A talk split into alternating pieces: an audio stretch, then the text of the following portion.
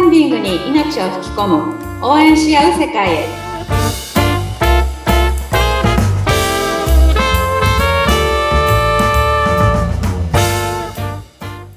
キャンプファイヤー公式パートナーの八幡英子です。はい、インタビューを務めさせていただきます。ズッピーこと、ズシヒデツグです。えこ姉さん、今週もよろしくお願いします。よろしくお願いします。はーい。えこ姉さん、北海道ですよね。北海道。北海道でえこ姉さん、一体この1週間とか、どういうスケジュールで過ごしてんのかなって、ふと気になって、冒頭からちょっとお伺いしまあす。ーあ、でもなんか毎月東京からお友達が来てくれたりとかうんするんですよね。あだからあのそうなのそうなんか毎月毎月仲間が遊びに来てくれて、うん。あみんな違う人たちですよ。はいはいはい。うん。だからやっぱり来たらね、美味しいとこ連れてってあげたいし、うん。あの、観光みたいな場所うに連ん、れてってあげたり、今週はね、それで藻岩山山頂に行ってきましたね。登山系それって。ロープウェイに乗ってああ、いいな、なん山か。頂に上がれるんですけど、うん。あの、日本新三大夜景に選ばれているぐらい景色がすごくいいんですよ。札幌が一望できる。おー、いいとこに住んでますね。結構あのね、札幌の街からもすぐ行けるような場所で、うん。だそういうとこ行ってね、なんか一緒に癒されたりして。そこまでどれぐらいで行けるんですか車なんかで。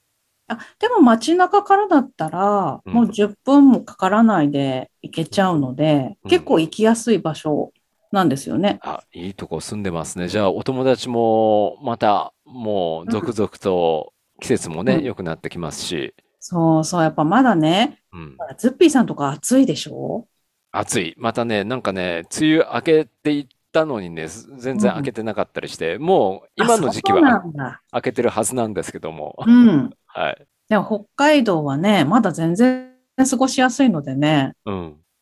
だって30度行く日がまだ1日ぐらいしかないかな。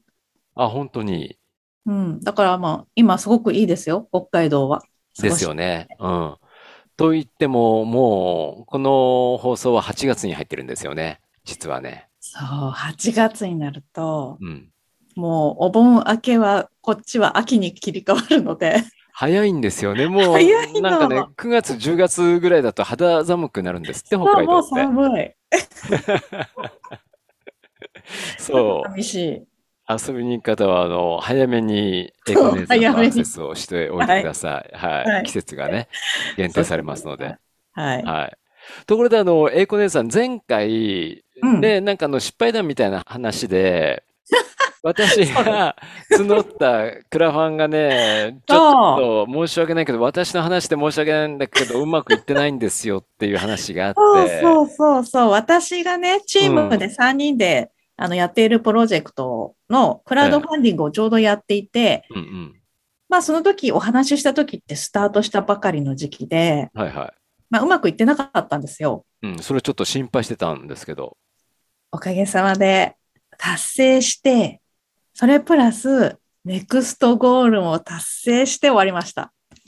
おめでとうございます ね。本当、あの、クラファンのですね、スペシャリストが、ちょっと私、うまくいってなくてって聞いたときには、すごい、どう番組を進めていいかって思ってたんですけどはいも。はい。いや、いろんな要素ありますからね、やっぱりね。ううんまくいくためにはっていうのは。うん。だからちょうどね、皆さんにはお話できてよかったなって前回は思いまし。よかったた、よかった。はい、無事に成功しました。おめでとうございます。あの、今回ね、あの、8月に入りまして、はい、 8月強化月間としまして、はい。改めてなんですが、何がきっかけで支援してくださるのか。はい。ここを紐解いていこうという強化月間になってます。はい。はい。行きましょう。これが、あの、早速本題にね、入っていきたいなと思いますけども、はい。何がきっかけで支援するのかで、かつてお話を聞いてきた中では、うん。共感するポイント。うん。これやっぱ第一だと思うんですけども、いかがでしょうはい。えっと、その共感して、やっぱり皆さん、この人のことを応援したいなって、こう、心が動くっていう瞬間なんですよね。うんうん。で、でも共感するしてもらうためには、やっぱり自分と同じ志を持っている人とか、同じ思考の人と出会わなければいけないのでうん、結構これって難しいじゃないですか。そうだね。ああ、そうそうって全員がね、全員賛同してくださるわけじゃないでしょうからね。そうなんですよ。うん。なので、本当皆さんが本当に共通して共感するポイントっていうのがあるんですね。おおー。聞き たい。うん。あの、よくクラウドファンディングのサイトで、すごく上手に綺麗にサイト作られてる方ってたくさんいらっしゃるんですけど、はい。うん。だけどなぜか支援されないっていうことがすごく多いんですね。うん。うん。私もやっぱり未だに見ていて、あ、このプロジェクトもったいないなって思うことってあるんですけど、うん。なんかその商品の良さとか、サービスの良さだけを載せているものって実はあまり共感ってされないんですよ。なんでだろう。一方的すぎるのかな。あの普通に、うん。あの、サイトで販売してるんであれば、それでいいと思います。はい。ただこれってクラウドファンディングなので、皆さん、なぜわざわざクラウドファンディング使って、この商品、このサービスを販売してるのかなって、そこに疑問を抱くわけですね。うんうん。だから普通に良さだけを伝えても、共感ポイントって出てこないんですよ。ああ、そっか。うん。自分に沿った事項ではないからなのかな。うん。うん。で、あの、私がサポートさせてもらった新商品の、えっと、化粧品、えっと、2本で2万円がぐらいする結構高いね、化粧品。なかなか ですね。はい。それが、えっと、120名以上の方に支援されたんですよ。なんで、それ、そこに共感ポイントがあったんですね。きっとすごい。そうです、そうです。だからそこでもし化粧品の良さだけを伝えていたら、うん共感ってされないんですけど、はい。その場合は一体何をメインで伝えたかっていうと、その化粧品って実は製品化するまでに8年かかったんですよ。長。だからなんでそこまでしてうん。 8年かけてまでその製品化しにしたのかっていうところをメインに入れたんですね。はい。うんだから当然大変だったわけですよ。辛かったこと、うん大変だったこと、うまくいかなかったこと、ここの方が多かったわけですよ。まあそうでしょうね。時間もね、かかってますしね。そうす。です。だからそこを実はメインに伝えたんです。うん。で、そうすると皆さんが、あ、そこまでして、その肌で悩んでいる方たちのために8年かけて商品にしたんだって思うと、うん。あ、この人が作るんだったら、この化粧品間違いないなと思って、うん2万円とか出しても買うわけですよ。そうか。うん。うんなの、で、私はやっぱりクラウドファンディングで共感ポイントを得るためには、うん。その人の大変だったこと、あと失敗談、うん。あと困ってること、うん。うん。もう未だにクリアできませんみたいな、そういうこととか、うん。そういうものを伝えると、あの、一気に共感ポイントが出てきます。おー、そうか。今、英子姉さんの話を聞いて、うん身、近にあの、思い出したんですけど、。はいうん。近くにあの、皮膚科のクリニックがあって、うん、うん、ううんん。、で、そこの先生がね、あの、自分自身が女の先生なんですけど、アトピーだったんですって、ずーっとアトピーで、はい。自分が肌に悩んでいて、それで、あの、皮膚科になりましたっていう歌い文句を見て、うん、うんあ、だったらそこに行こうかなってそれですよ。思いまし。た。うそん。れなんですよ。うん。意外と皆さん、そこね、伝えようとしないんですよね。なるほど。自分の苦労話とかね。そうなんです。うんで、それを伝えなかったら何が起きるかっていうと、はい。いや、この人だからこんな素晴らしい商品ができたんだなって思うだけで終わっちゃうんですよ。うんうん。あの、応援しようってそこまでいかないんですよね。はいはいはいはい。なので、必ずその大変だったっていうことは、クラウドファンディングでは伝えるべきなんです。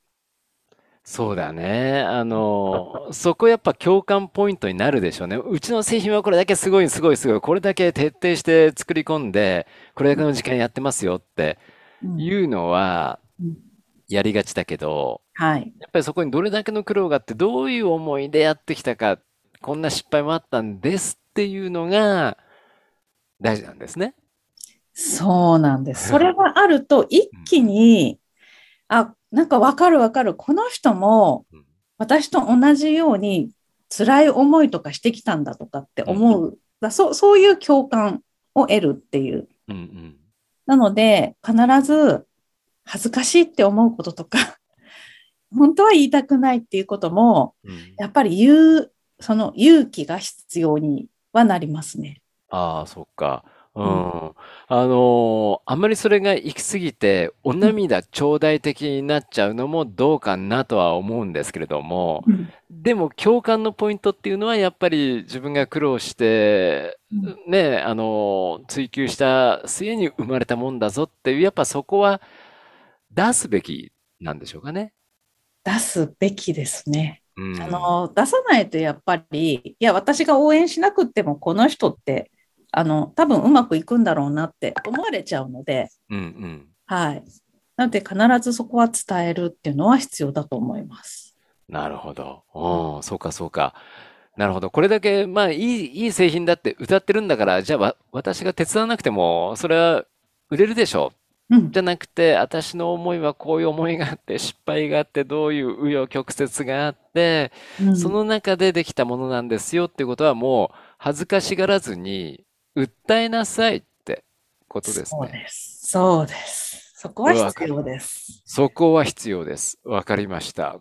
今日の学びですけども、8月は何がきっかけで支援するのか、強化月間。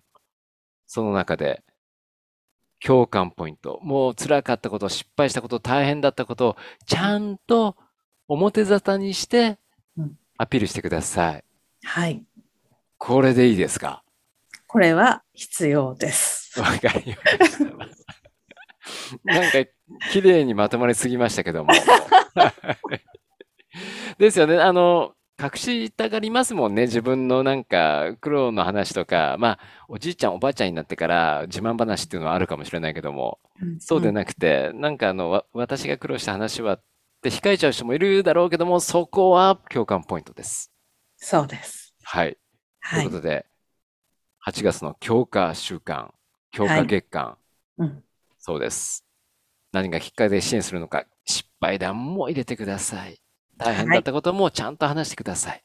うんそこ共感ポイントです。はい。ということで、今回の講座でございました。ぜひ参考にね、はい。こういうポイントは、あの、いや、これは本当に入れないと、結構前にも言ったんですけどね、なんかどんなに有名な人でも、うん著名な人で売れてる方でも、やっぱこのポイント入れないと、応援ってされないです。なるほど。はい。包み隠さず苦労話もお伝えください。はい。はい。レコ姉さん、学びになりました。また次週もよろしくお願いします。はい。ツッピーさんありがとうございました。はい、ありがとうございました。